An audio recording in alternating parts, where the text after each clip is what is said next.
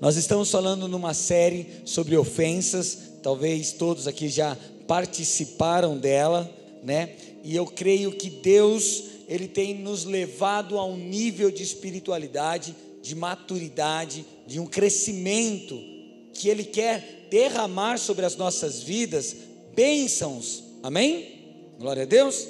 E eu creio que existe uma palavra, creio não, eu tenho convicção, foi liberada para nós que há um tempo de abundância, um tempo de bênção, um tempo de prosperidade, trazendo, sendo derramada sobre a nossa igreja, sobre as vidas deste lugar.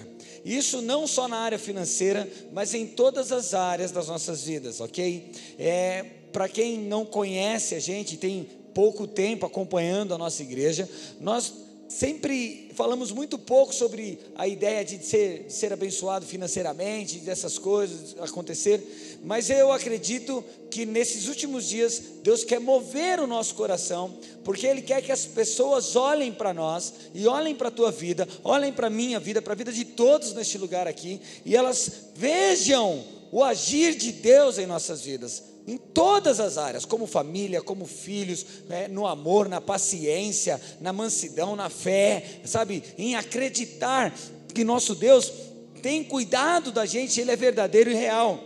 E para isso, Ele está lapidando, Ele está trabalhando, Ele está nos, é, nos transformando para que a gente possa acessar essas coisas, ok?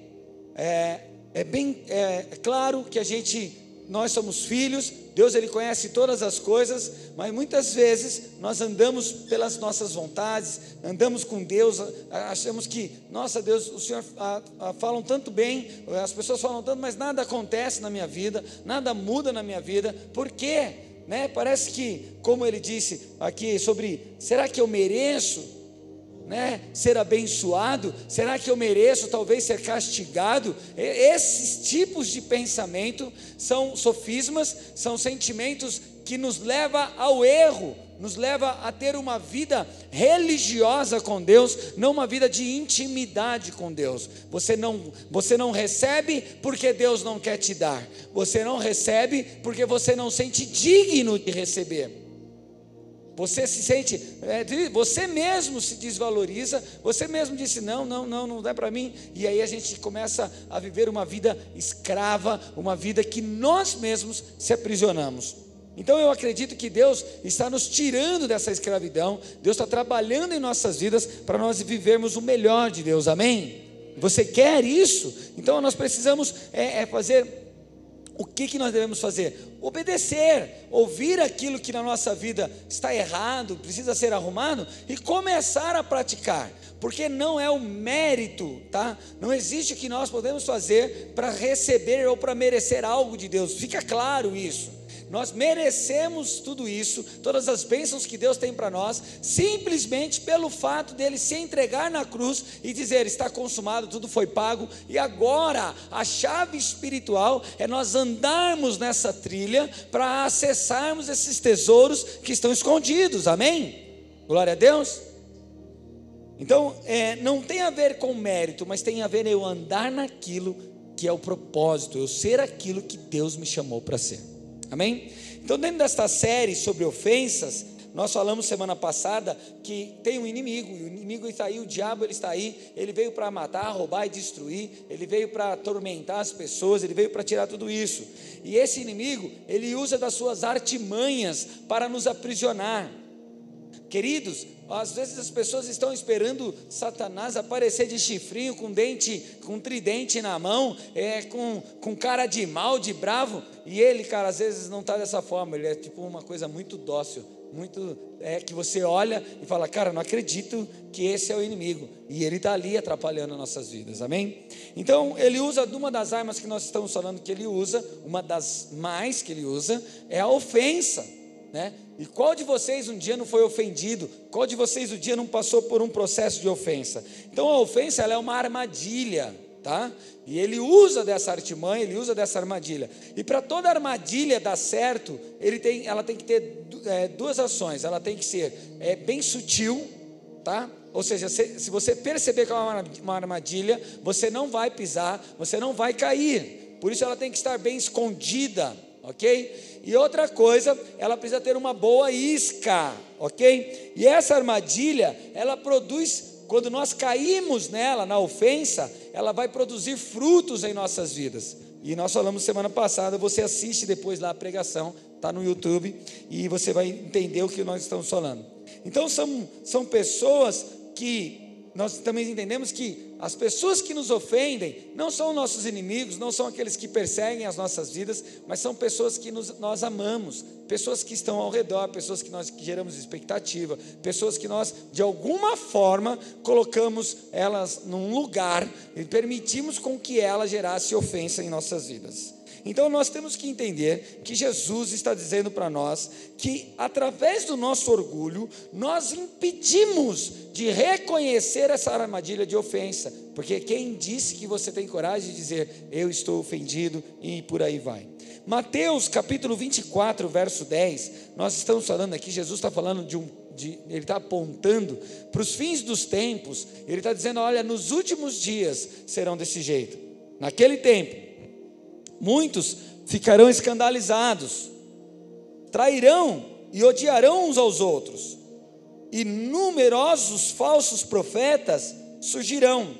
Tá? Quando fala falsos profetas, falsos ensinadores da palavra, tá bom? Entendam assim: é, surgirão e enganarão a muitos.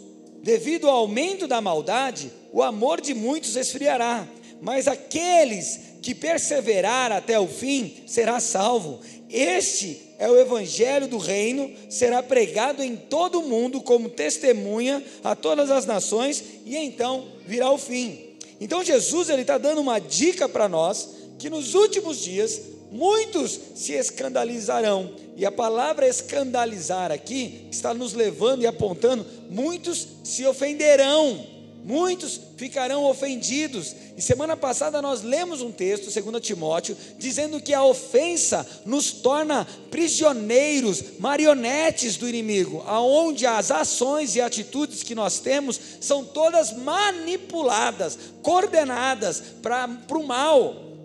Eu, eu, você fala assim, pastor, o senhor está dizendo então que toda vez que eu fico ofendido, eu estou nessa armadilha, e aí a minha vida é, é conduzida por Satanás, é conduzida por ações malignas? Sim, querido, é isso que eu estou dizendo. Mas, pastor, Jesus Cristo me libertou, não há condenação para mim, é verdade, eu creio, mas nós ouvimos que Paulo falou para Timóteo: olha, cuidado, porque essas ofensas vão te prender, e aí as suas atitudes serão todas ações manipuladas pelo diabo. É bem claro de você perceber. Quantas vezes você não quis brigar, mas porque algo dentro de você te levou a brigar? Parece que como forçando você. Quantas vezes você não quis discutir com alguém ou fazer algo de errado? Quantas vezes você quis fazer o certo, mas não conseguiu por uma força maior? E o que é isso se não é uma manipulação do inimigo? O que é isso se não é uma ação diabólica atuando sobre a nossa vida? E querido, eu falo aqui, deixo claro: o diabo não tem poder nenhum ele treme, ele amarela diante dos filhos de Deus, da autoridade que Deus colocou sobre a nossa vida, amém? amém. Mas a questão é que nós damos autoridade para ele manipular a nossa vida através das ofensas. Então ele está falando aqui que nesses últimos dias muitos ficarão ofendidos, e ele diz assim: quem são esses muitos? Porque nós também podemos pensar, ah, pastor, é aqueles que não conhecem Jesus, é aqueles que ainda não andam num princípio, é aqueles que não, não, não, não entregaram a vida totalmente para o Senhor. Não, queridos. O texto do verso 12, ele diz quem são essas pessoas. Devido ao aumento da maldade, ele diz assim: o amor de muitos resfriará. E esse amor de muitos, queridos, nós não devemos esperar amor do mundo, das pessoas que não têm Cristo como Senhor. Porque o mundo ele é egoísta, cara. Ele é egocêntrico, ele pensa em si próprio. Mas quem deve demonstrar o amor é a igreja. Quem deve demonstrar é, é, esse valor desse amor, a importância do próximo, essa, essa chave, essa ordenança está para nós, porque Jesus disse assim: amai a Deus sobre todas as coisas e o próximo como? A si mesmo. Então o amor é nós que devemos para o mundo. Amém? Presta atenção. Então é o seguinte: há diversos tipos de amor na palavra, na, na, na no grego. Para nós, amor é uma coisa só. Eu amar minha esposa é uma coisa, eu amar um amigo é amor também, eu amar a ler, ler Bíblia é um amor, mas no grego não. Nós temos ali, é, ele separa a ideia de amor. Por exemplo, um amor de amigo chama filéu. Não é mais a palavra amor, é a palavra filéu. Um amor é, de pai, se eu não me engano, é, ou de, de relacionamento, é eros.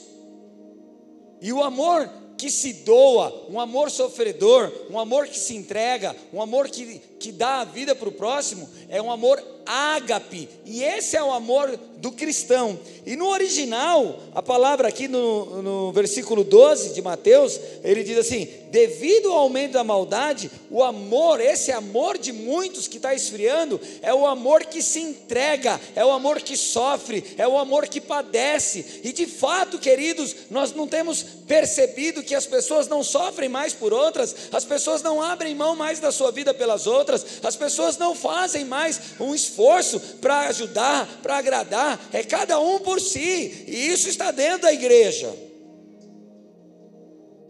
E qual é o motivo desse esfriamento? Qual é o motivo dessa ação? Por que, que nós, que fomos chamados para ser luz, que fomos chamados para dar a vida para o próximo, estamos esfriando esse sentimento dentro de nós? Porque estamos andando em armadilhas do inimigo, a ofensa.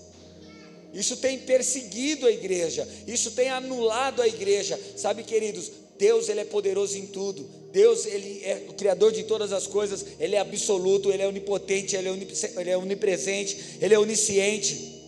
Mas uma realidade que você tem que entender, que ele vai se manifestar através da sua vida, ele vai se manifestar através de você. E se você não viver um amor ágape, você não consegue manifestar Deus para as pessoas. Se você não vive um amor que se doa, que se entrega, que sofre, você vai viver um amor egocêntrico, um amor egoísta, um amor que olha para si próprio, antes eu do que ele.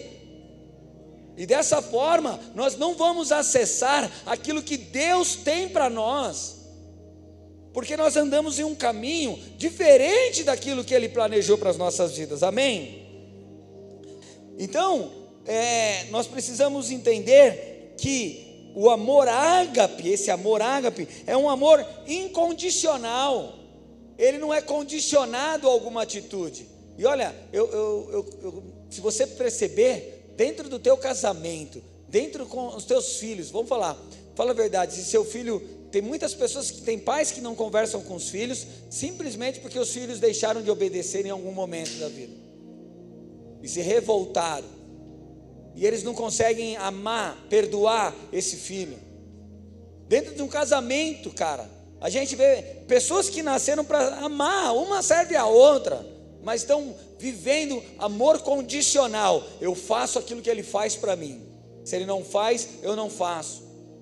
Ei, nós somos o exemplo, nós somos a luz, nós somos o sal, nós somos aqueles que Deus chamou. E quando Deus nos chamou, Ele não falou assim: ó, vai mudar a tua vida e tudo melhorar. Não foi essa a proposta. Foi assim: ó, tem um caminho diferente. Aquele que quer vir após mim, negue-se a si mesmo, pega a tua cruz e siga-me. Em outras palavras, Ele está dizendo: vem ser como eu sou. O exemplo que nós temos não é de homens, mas a gente, esse amor filéu, esse amor mundano, ele é baseado em, a gente, é, ele se compara com as coisas do mundo. Você começa a comparar a sua vida com a vida um ímpio, com a vida daquele homem que não tem Deus, daquela pessoa, daquela família que não tem Deus, daquele casal que não tem Deus, e você começa a olhar, talvez ele alcançou algumas coisas, está buscando algumas coisas, talvez algumas coisas estão acontecendo, e você olha para você e fala, cara, nada acontece. Então, nós temos que entender que o amor que Deus está esperando de nós nesses últimos dias é um amor incondicional, é um amor sofredor, é um amor que não espera nada em troca. Cara, se você entender isso, o seu casamento muda hoje. Se você entender isso, os seus relacionamentos mudam hoje, porque não tem a ver o que a pessoa vai te dar em troca. Você começa a ser aquilo que Deus te chamou para ser e acabou. E contra o amor, querido, não há lei. contra isso, não há algo que possa impedir você de prosperar, não há algo que vai impedir você de receber tua bênção, não há algo que vai impedir você de ser abençoado. Está entendendo? Mas o problema é que nós deixamos a ofensa tomar conta da gente e o nosso amor se torna condicional. É chumbo por chumbo, é dente por dente, é olho por olho. Amém? E isso não deve ser algo que está dentro da igreja.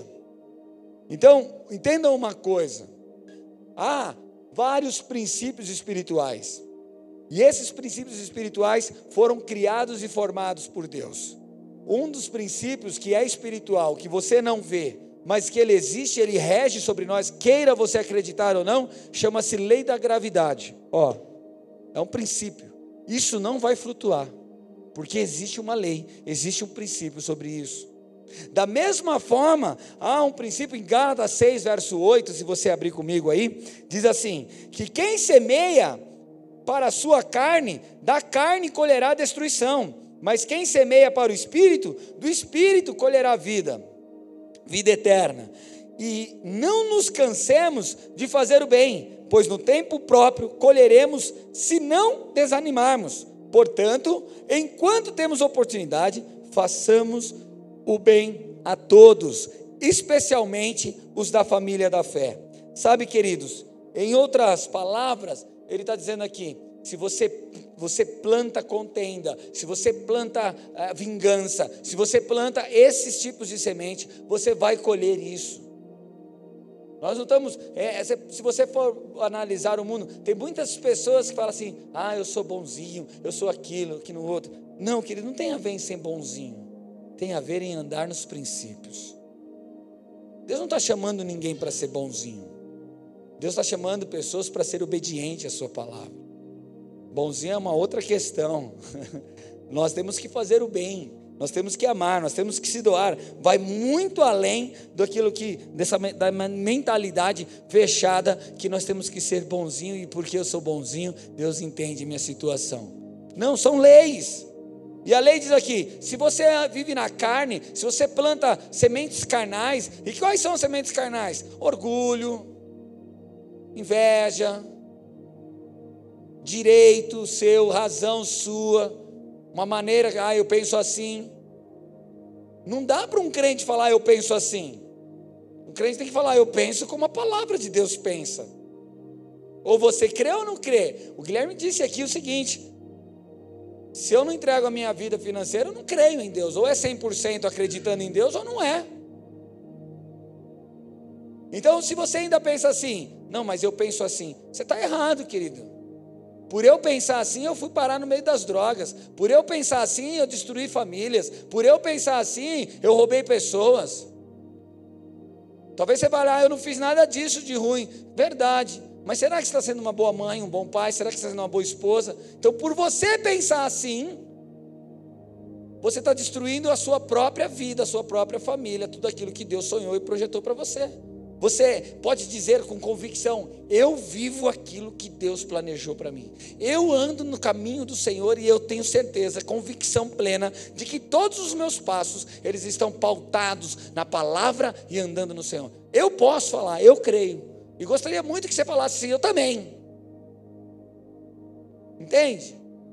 Pastor, mas você não erra. Não, a questão é que quando eu erro, eu olho para a palavra e aí eu arrumo. Amém? Então, ele diz assim: se você planta na carne, você vai colher destruição. Então é muito simples. Olha para a tua vida. Você tem edificado ou tem vivido uma destruição? Se a edificação começou, se o processo de edificação de Deus na sua vida começou hoje, ou começou algum tempo, você vai ver as coisas mudando. Você vai ver prosperidade, você vai ter paz no teu espírito. Mas pessoas que estão semeando ou semeando na carne, elas estão colhendo ainda as mesmas ações, os mesmos frutos, as mesmas destruições. Ou seja, ela patina na vida, ela passa anos na casa do Senhor, ela passa anos na presença de Deus, ela lê a Bíblia, ela ora, ela exalta, ela canta, é tudo lindinho. Mas nada muda na vida dela. Então é muito simples você saber se você está enquadrado nisso. Olha, quanto tempo você serve ao Senhor? Dez anos? Tá. Então você tem uma noção. O que mudou na sua vida? Ah, pastor, o que mudou é que todo domingo eu vou na igreja. Então, querido, você não está aprendendo nada, não está adiantando você vir aqui na igreja. Ah, o que mudou, pastor, é que eu aprendi umas músicas novas de louvor. Não mudou nada na sua vida. Deus ele não quer só isso da gente. Isso aqui é um complemento, é um, é, é, tipo, é um momento de nós extravasarmos o nosso coração diante do Senhor, é o momento de nós se unirmos e olhar para um para o outro e um edificar o outro através da adoração, através da fé. Tipo assim, cara, que legal você está aqui, eu também estou. Isso vai nos motivando a caminhar com Cristo, amém? Mas a mudança tem que estar no nosso lar. A mudança tem que estar no nosso bolso, no nosso dinheiro, sabe, na honestidade.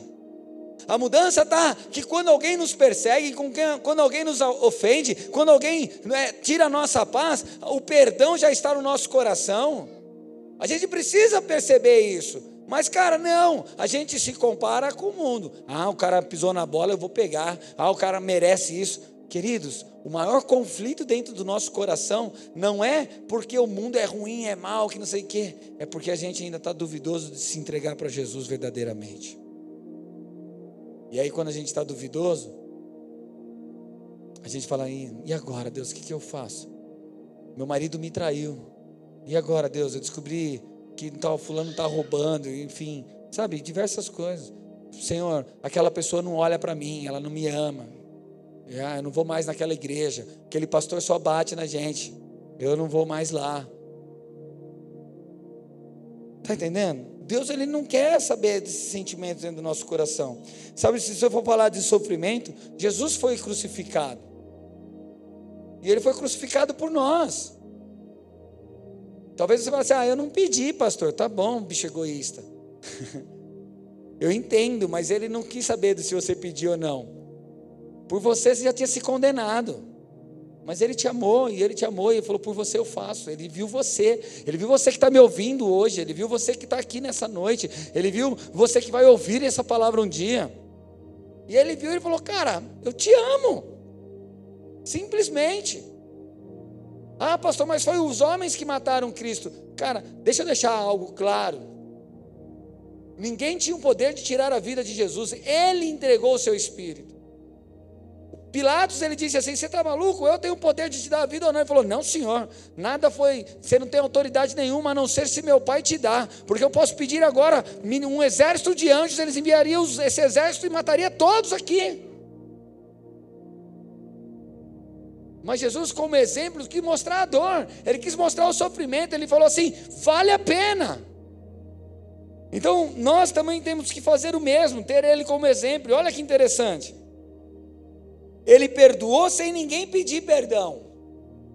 Quantas vezes você tem levantado no teu coração aquelas pessoas que te ofenderam um dia, que te magoaram um dia, que te humilharam um dia, e você procura, sabe qual é a questão para perdoar? Ah, o dia que ela vir falar comigo e lembrar daquela situação e pedir desculpa daquilo que ela fez, aí sim eu vou liberar, vou pensar ainda se eu vou liberar o perdão, se eu vou sair daquela ofensa. Querido, as pessoas não estão sofrendo nada, quem está sofrendo é você. Quem está sendo manipulado e preso dentro dessa armadilha é você, não são as pessoas. Então, Mateus 5, verso 44, Jesus ele começa a dizer assim: o que nós devemos fazer com essas pessoas? Que nos ofende, que nos magoa, que faz tudo isso. Ele diz assim: ó, mas eu digo, 5,44, tá aí? Ok. Mas eu digo, amém. Oh, amém não. Amem os seus inimigos. E orem por aqueles que perseguem, para que vocês venham ser filhos de seu Pai que está no céu. Porque ele faz raiar o sol sobre os maus e bons. Ele derrama chuva sobre os justos e injustos. Se vocês amarem aqueles que os amam, que recompensa vocês terão? Sabe, querido, é muito fácil amar quem nos ama. E isso não torna você bonzinho. E as, e as pessoas se sentem bonzinhas assim. Você é bonzinho? Sou. Você ama aqueles que te perseguem? Não, peraí, não. Aí também é demais, né? Não é tão bonzinho assim. E Deus está falando assim: que recompensa tem amar aquele que faz de tudo para você? Que valor? Isso é fácil. Deus está procurando pessoas que querem abrir mão da sua vida para o próximo, não interessa quem é esse próximo. Tá, você vai lá assim, ah, pastor, é muito difícil isso. Tá, não pense numa pessoa que talvez você não conheça. Pensa nos da sua casa, querido. Sofra pelos da sua casa, pelo menos. Já é um começo. Já é algo que a gente pode mudar tudo. Para de levantar questões do teu coração e ofensas dentro do teu coração, dentro da tua casa, dentro do teu serviço, dos seus colegas de trabalho. Sabe?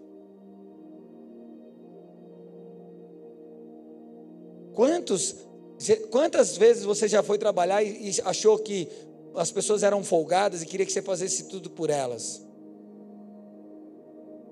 Por que, que você deixou de fazer? Não, porque a gente tem. Porque você é louco, vai fazer só eu sou trouxa de ninguém, não. Eu também ganho mesmo que ele, eu tenho família. Cara, não perde a oportunidade para você ser um agente de bênção, de transformação. Não perde a chance de colher uma semente de dor, de sofrimento por amor a Cristo, por obediência a Ele. A gente tem que estar ligado a essas coisas, amém? Então, que coisas que nos ajudam a, a nos levar à ofensa. Grandes expectativas que você coloca em outras pessoas vai te levar a, a cair na ofensa. Sabe, nós andamos em um amor egoísta que se decepciona com facilidade quando as nossas expectativas não são atendidas. É só alguém fazer algo diferente que você colocou uma expectativa, esperou algo daquela pessoa, pronto. Quer ver? Um dia que você ficou ofendida, o dia que teu marido esqueceu o aniversário de casamento. Por quê? Porque você colocou uma expectativa, uma grande. Ele não pode esquecer. Mulherada, deixa eu dar a dica. Manda um recadinho sem querer. Lembra, hoje é o nosso dia, faz 20 anos. Ajuda! Mas não, já entra na ofensa, porque o cara acordou correndo, levantou, tanto para a mulher quanto para o homem, queridos. Eu só estou usando um exemplo aqui, que eu sou homem, então vou puxar o saco dos homens aqui, né? Estou brincando. Mas assim, o cara levanta milhão, vai trabalhar, aí acorda, tá vendo? Ele não me ama. Ah, mas também eu não vou falar.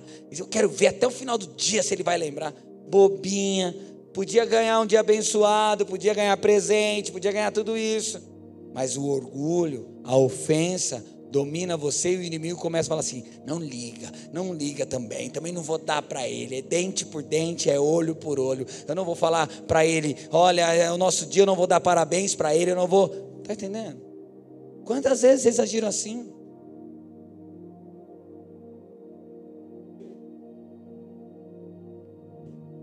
Então, Grandes expectativas são alguns dos motivos que vai levar você a viver uma vida de ofensas e dessa forma cair nessa armadilha e viver preso diante disso. Cara, quantos casamentos estão destruídos hoje por causa da ofensa?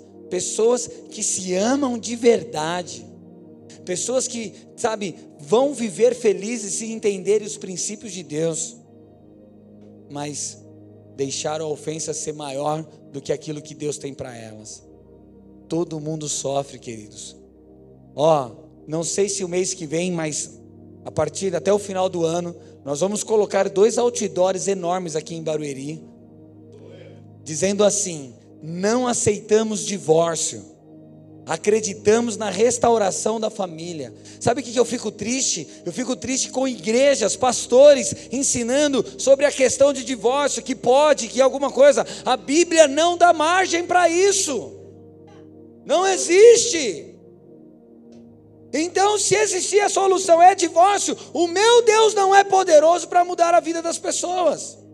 E em questão de divórcio, de Deus ser poderoso, eu fico com Deus é poderoso e ponto final. Goste você ou não.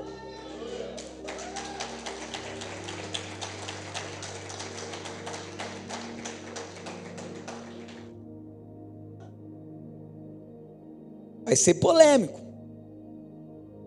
Mandem procurar a gente. Tem obreiros, tem homens, tem casais aqui que vieram com a vida totalmente destruída e hoje são restaurados e a vida, a família deles é um exemplo para o Senhor. Eu creio na restauração familiar. O que a gente precisa é tirar a ofensa de lado. É deixar de lado isso para que Deus possa agir em nossas vidas. Amém?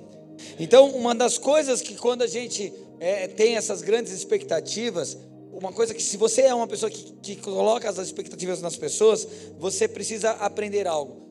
O perdão não é um sentimento que você deve pensar em fazer, mas você deve andar predisposto a perdoar. É tipo como é automático. Eu, eu perdoo. Você, eu te perdoo. Você, eu não fiz. Perdoo. Pronto, está perdoado. Você não sobe no teu coração a questão se a pessoa merece, se vale a pena. É, você não começa a calcular ali se vale o perdão. Você já perdoa. É assim que Cristo fez. E nós devemos seguir o seu exemplo. Então, nós devemos ter expectativas nas pessoas, mas ao mesmo tempo, nós temos que estar pronto a perdoar se elas não superam as expectativas. Ok? Amém? Então, é, devemos orar, sabe? para que o Senhor mude no nosso coração essas expectativas por um amor incondicional. Porque se Deus mudar o teu coração com essas expectativas e você vai viver no amor incondicional, é o seguinte: não importa que você não fez, não importa que você me magoou, eu continuo te amando, nós vamos continuar vivendo, acreditando no propósito, amém? É simples. Então, eu, eu quero fazer algumas perguntas do tipo: você espera muito das pessoas? Hã? Você é, é, se decepciona com facilidade? Você ama de uma forma condicional, não incondicional? É, condicional é: se faz algo eu amo, se não faz eu não amo. Ei, você abençoa alguém ou abençoa, sei lá, dá alguma coisa, presente, para receber? Se esses padrões, se essas coisas parecem, têm algum tipo de característica na sua vida, ei, com certeza você é uma pessoa ofendida. Com certeza você é uma pessoa presa dentro dessa armadilha que o inimigo colocou sobre a tua vida. E Deus quer te libertar. Deus quer trazer paz para dentro do teu coração. Amém? Ah, uma outra coisa, além das grandes expectativas que gera a ofensa dentro de nós, eu, tô, eu só estou apontando para coisas para você poder lidar no seu dia a dia e não cair nessas armadilhas, amém? Outra coisa que são, são os muros de proteção. Olha o que Provérbios fala, Provérbios 18, verso 19. Um irmão ofendido, ó, uma pessoa ofendida, um irmão, é mais inacessível, ou seja, não dá para acessar, do que uma cidade fortificada. E as discussões são como as portas trancadas de uma cidadela. Em outras palavras, ele está dizendo: se nós tivermos aqui uma cidade murada, e essa cidade tem soldados, sentinelas, estão vigiando ali para que nenhum inimigo entre, dia e noite. Tem um poder bérico, tem armas ali para espantar os inimigos. Essa cidade está bem protegida. Dificilmente alguém acessa essa cidade. E o que Deus está dizendo é que a ofensa nos torna mais inacessíveis do que um tipo de, de cidade fortificada desse jeito.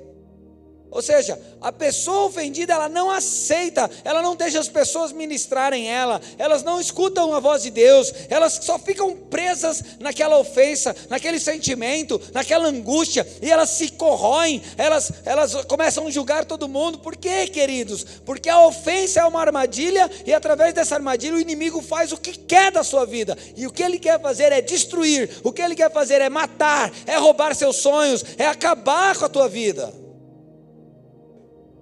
E aí a gente fala, poxa, Deus, o senhor não está vendo, o inimigo está trabalhando, ele está vendo e ele está falando. Não permita que a ofensa, a ofensa é a arma, a ofensa é você abrir a porta e falar, Satanás, faz o que você quer.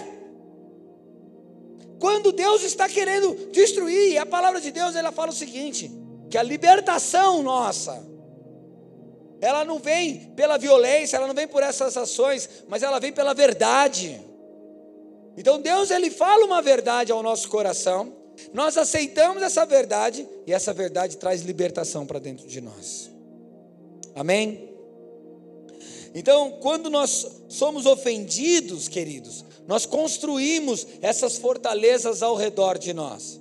E isso é tão sério, tão sério, que é, é, você percebe que as pessoas ofendidas, é dificilmente você acessa o coração delas, dificilmente elas arrumam amizades novas, dificilmente elas têm relacionamentos novos, dificilmente elas conseguem se comunicar, elas começam a ficar tão oprimidas que essas muralhas fazem com que elas vivem numa vida aprisionada dentro desses sentimentos. Então a própria fortaleza que você cria para proteger você, que vive dentro dessas ofensas, é a própria fortaleza que te aprisiona e te acorrenta lá e você não tem mais vida. Você só vive com esses sentimentos. Parece que o mundo conspira contra você.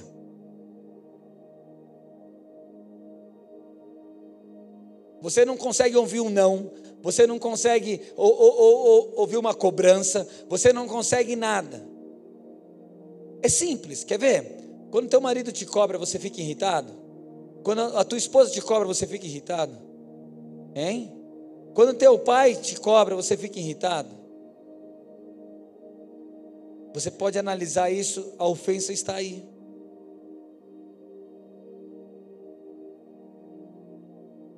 Chega a certo ponto que a pessoa não fala nada, ela só de te olhar, você já fala, já vem, já vem falar de novo.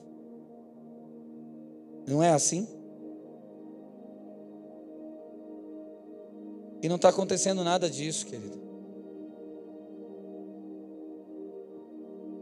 Então nós, quando construímos essas muralhas e se tornamos presos dentro das, nossas próprias muralhas de proteção, nós se tornamos pessoas seletivas aos nossos relacionamentos. Você não confia mais em ninguém. Sabe, nós, nós começamos a se tornar menos aberto e vulneráveis às pessoas, ou seja, você não consegue mais pedir ajuda, você não consegue caminhar com Deus, e com Deus, querido, a palavra de Deus falou antes de dois em dois, um ajuda o outro, é relacionamento, não tem como você caminhar sozinho, você precisa de alguém para te fortalecer. A Bíblia diz isso. Jesus enviou de dois em dois. Ele falou não é bom. Ah, ele fala que a corda de dois, de dois, de dois laços ela é mais forte, porque ele também Deus através dessa atitude ele se faz o terceiro laço nessa história. Então é importante isso.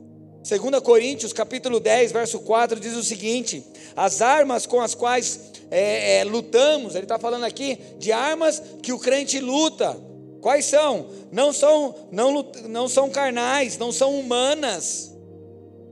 Então, querido, você andar com Deus, com os seus padrões e princípios humanos, não são armas, não é a sua forma de lutar, não é a nossa forma que nós aprendemos na vida, ou que de alguma forma desenvolvemos, mas elas são contrárias a isso. As armas são poderosas em Deus, Ele está dizendo, para destruir o que? Essas fortalezas.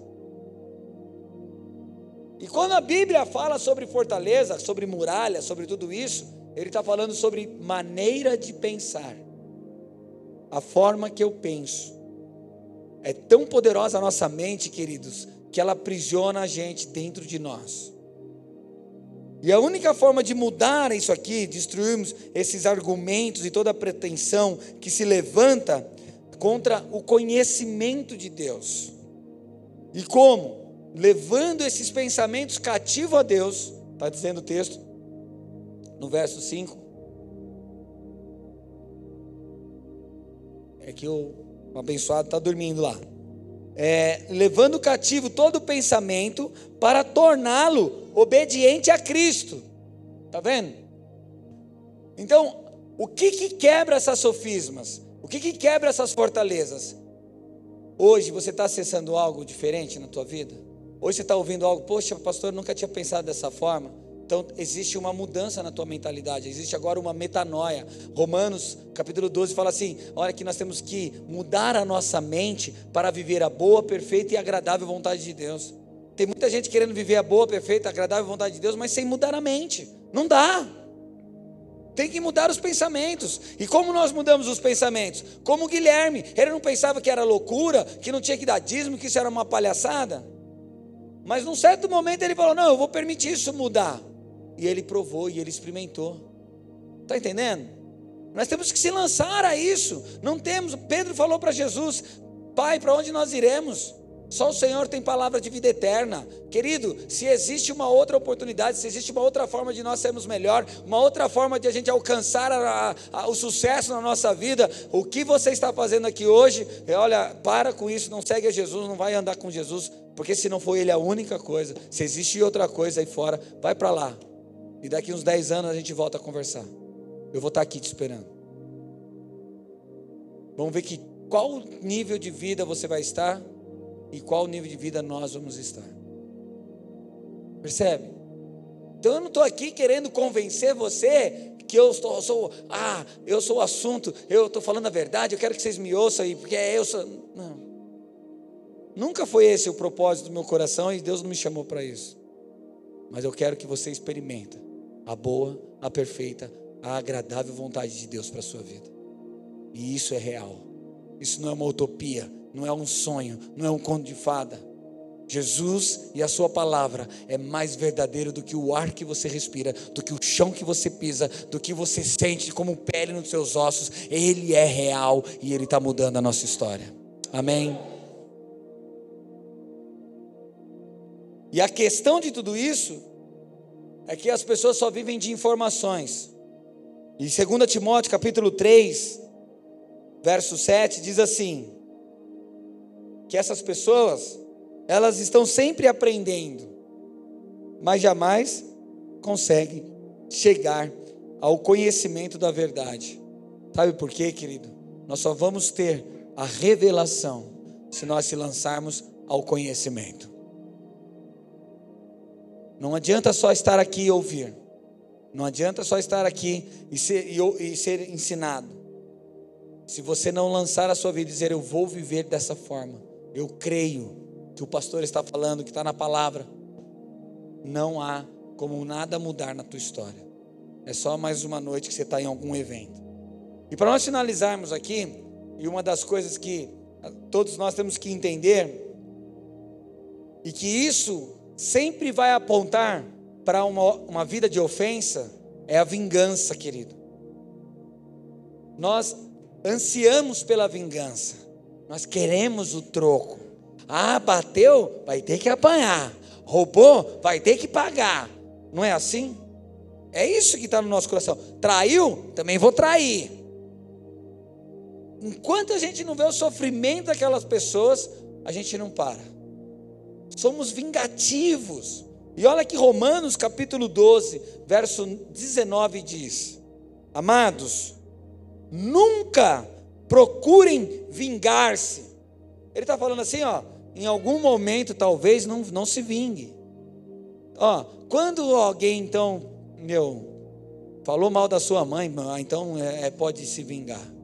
Oh, roubou, não, não, o texto é claro, nunca se vingue. E ele deixa assim: Mas deixe com Deus a ira, pois está escrito: Minha é a vingança, e eu retribuirei, diz o Senhor.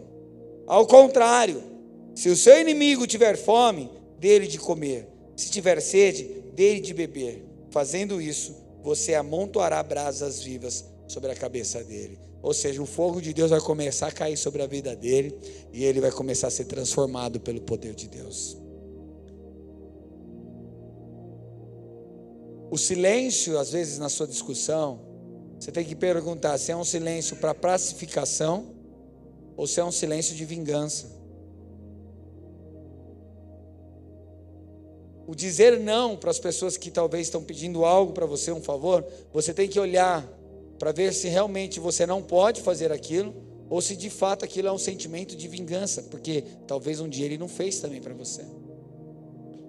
Então são coisas que vão nos alinhar a andar num nível que Deus quer levar a sua igreja. Nós precisamos ser uma igreja influente.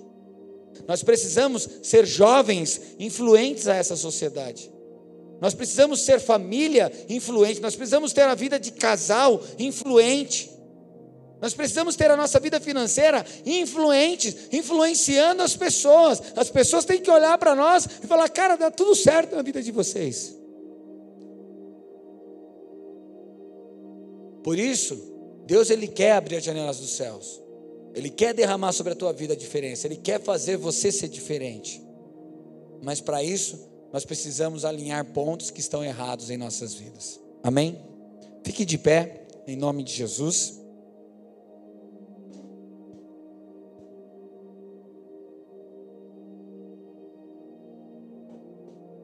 Põe a mão no teu coração.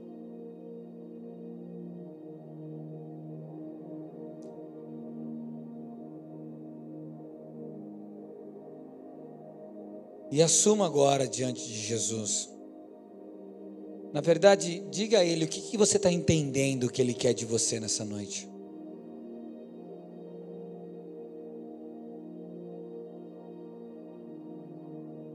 Se você não conseguiu entender o que Ele está buscando de você nessa noite, pergunte a Ele, fala, Jesus, o que, que o Senhor quer hoje de mim? Porque Ele deseja algo de você, querido, nessa noite.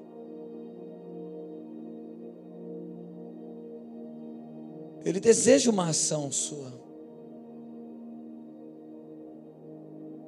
Ele quer ser seu provedor.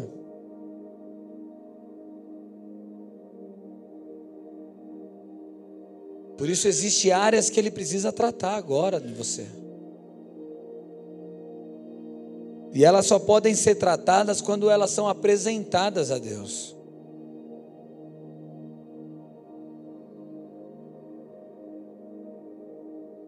Pai, eu coloco o nosso coração diante de Ti, Jesus. E sabemos que o Senhor está nos levando para andar segundo, sermos semelhantes a Ti, imitadores Teu para que a nossa face brilhe a tua face e essa ilumine, Senhor, todos aqueles que estão em trevas. E todos aqui neste lugar, Pai, é um instrumento em tuas mãos, é um canal de bênção. Somos pessoas que escolhemos te amar e viver segundo os seus padrões. Queremos andar com amor ágape, sofredor que se doa, ao ponto de abrirmos a mão das nossas vaidades, dos nossos desejos, dos nossos deleites, em prol do próximo, mesmo que este próximo não mereça. Mas nós queremos, Jesus, olhar para o pecador como o Senhor olhou. Queremos andar no perdão, queremos andar, Senhor, na Sua retidão. Ouça o coração dos teus filhos. Destrua as muralhas, quebre as prisões, as cadeias, as amarras que o inimigo de alguma forma aprisionou essas vidas. E faz, Jesus, nós olharmos para Ti, faz, Jesus, nós glorificarmos o Teu nome em todas as áreas das nossas vidas. No nome de Jesus nós oramos. Amém e amém. Você pode aplaudi-lo.